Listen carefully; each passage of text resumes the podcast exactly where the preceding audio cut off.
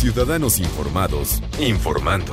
Este es el podcast de Iñaki Manero, 88.9 Noticias. Información que sirve. Tráfico y clima cada 15 minutos. ¿Qué hacer con los adolescentes?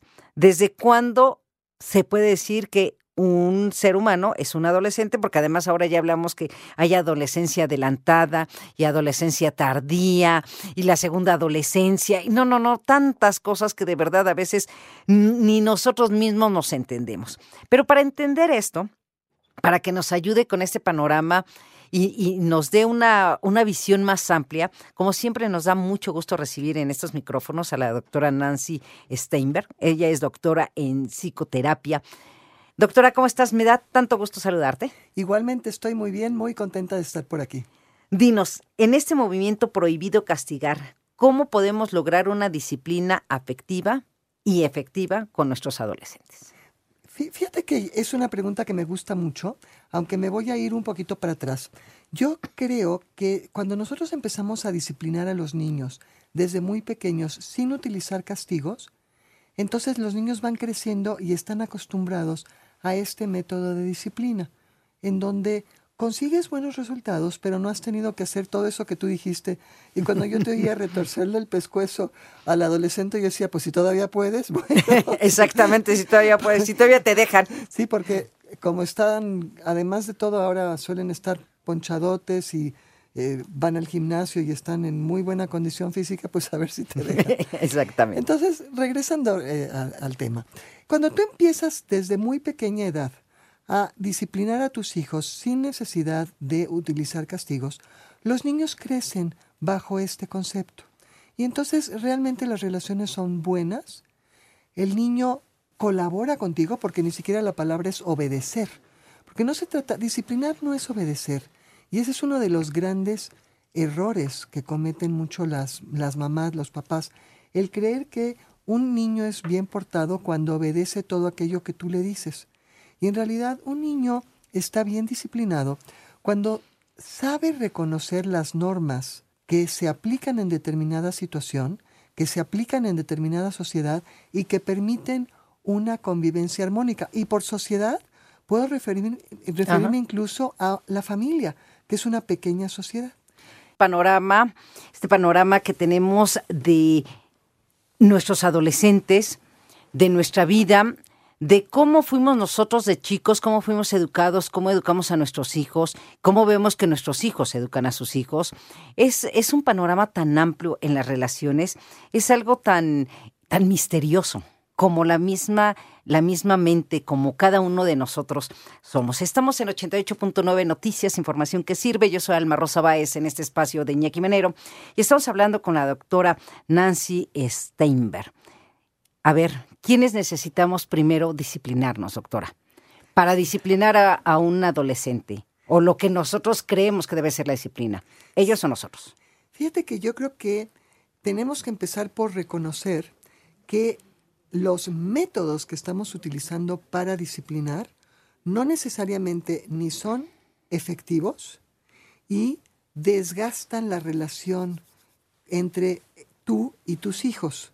Entonces, si tú empiezas por reconocer, y cuesta trabajo, si empiezas por reconocer, es que si no tengo buenos resultados, no es que mi hijo no tenga remedio, sino que a lo mejor lo que yo estoy teniendo es una aproximación equivocada, estás dando el primer paso para poder conseguir mejores resultados.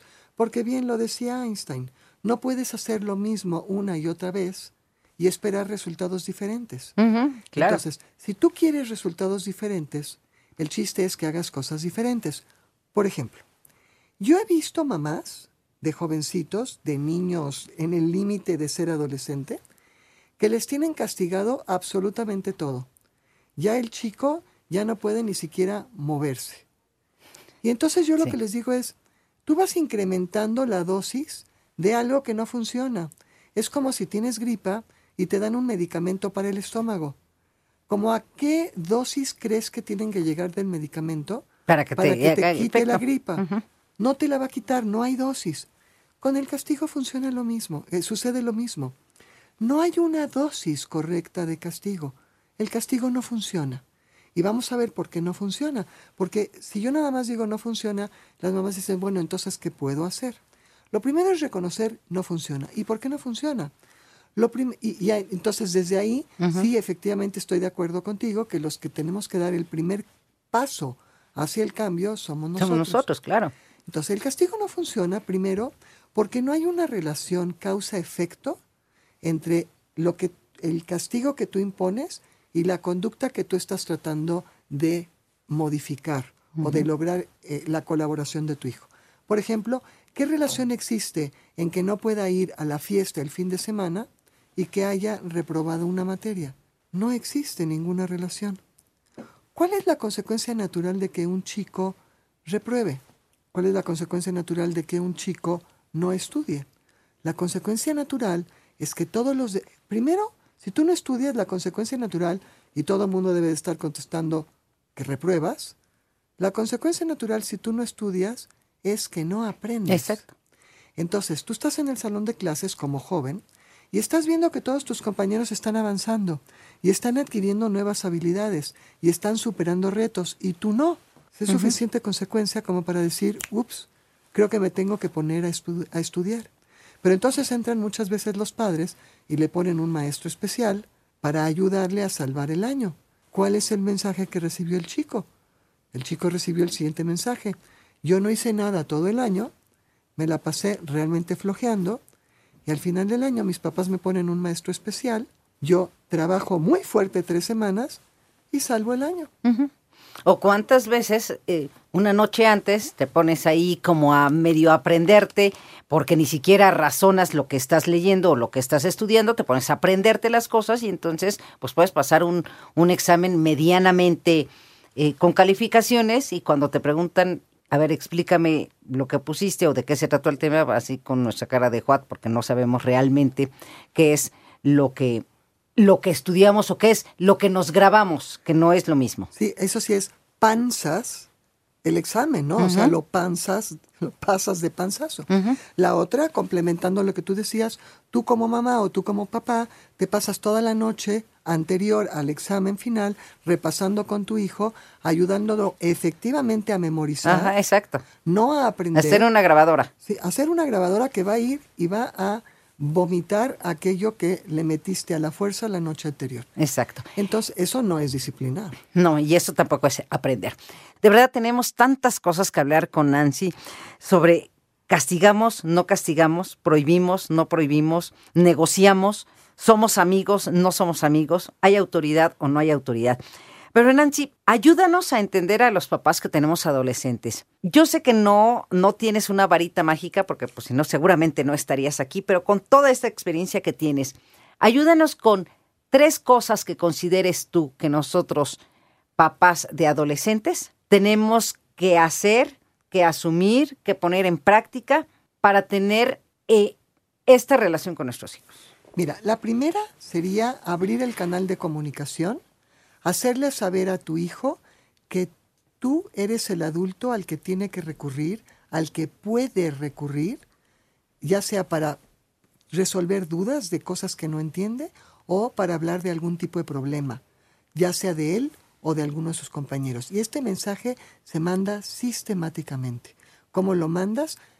Bajándote de la actitud crítica que muchas veces tenemos con los adolescentes. Es, no quiere, prohibido castigar no quiere decir que premias todo aquello que tu hijo hace, ni que estás de acuerdo con todo lo que él hace, pero sí quiere decir que siempre estás presente para inclusive ayudarlo a resolver alguna dificultad en la que se metió. Entonces, la primera es abrir la comunicación. Y otra vez, el primer paso lo das tú. Perdón, Nancy, ¿en esto de abrir la comunicación es resolverles la vida? No, es abrir el canal para que se acerquen y te platiquen lo que está ocurriendo.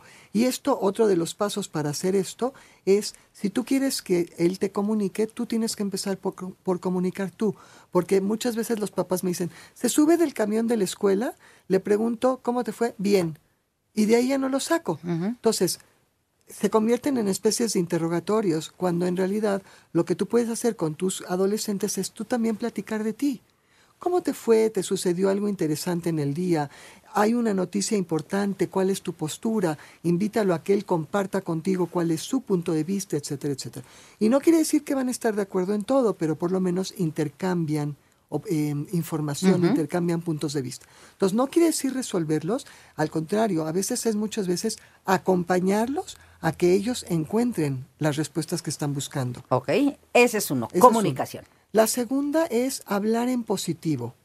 Voy a dar un ejemplo muy concreto. Nosotros estamos acostumbrados a decir que no a muchas cosas y se nos olvida hablar en positivo. Escuchen, sientan la diferencia entre estas dos posturas. Si tú le dices a tu hijo, si no terminas la tarea no puedes salir a jugar, frente a decir, cuando termines la tarea, puedes salir a jugar. Hablar en positivo. Esa sería la segunda. Y la tercera eh, eh, eh, situación, o la, tercera recomendación que yo les daría es, confíen en su adolescente, confíen en su creatividad.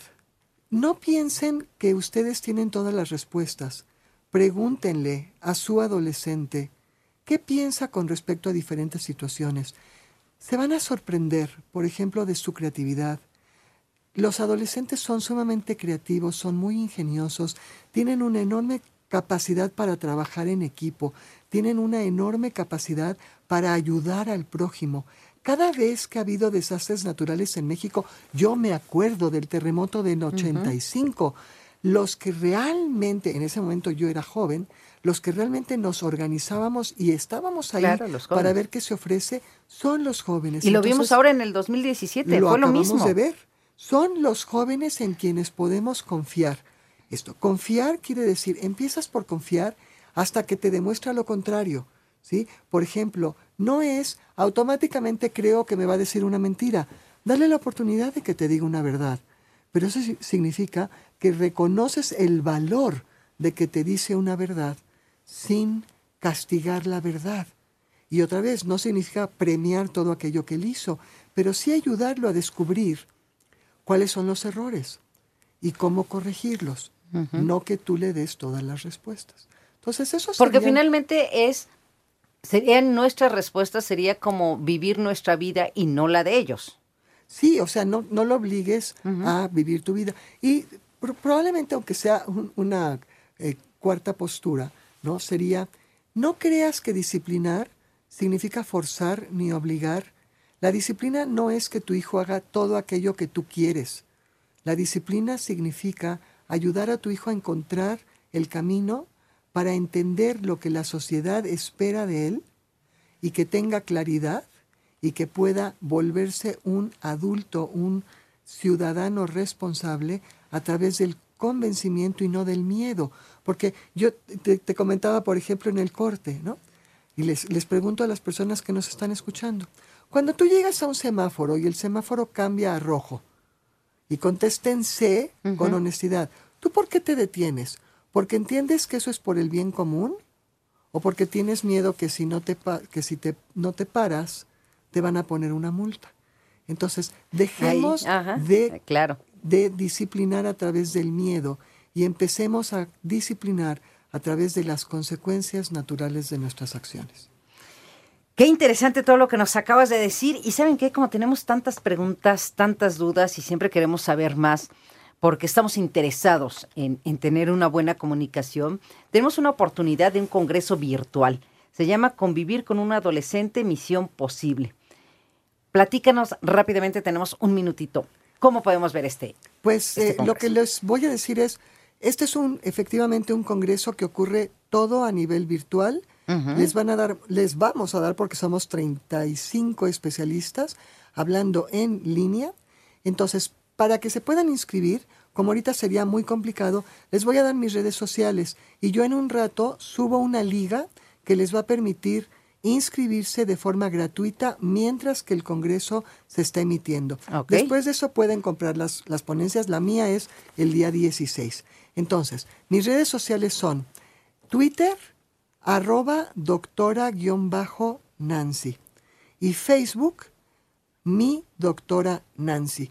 Yo en un rato más subo la liga que les va a permitir inscribirse de forma gratuita para poder entrar a las pláticas que todavía faltan. El Congreso arrancó ayer y como es virtual, entras a la hora que, A la hora que quieras. que tú quieras y puedas. Muy bien. Nancy, pues ha sido como siempre un gusto platicar contigo. Vamos a subir estas, estas ligas a nuestras redes sociales. Yo también las voy a poner en la mía, en arroba almita Baez, para que tengamos esto y porque nunca está de más. Porque a veces ni nosotros mismos nos entendemos como papás, menos podemos entender a nuestros adolescentes. Necesitamos entenderlos porque cada vez la comunicación, pues la verdad es que se nos está escapando. Así es. Nancy, muchísimas gracias por estar con nosotros. Muchas gracias por la invitación. Gracias.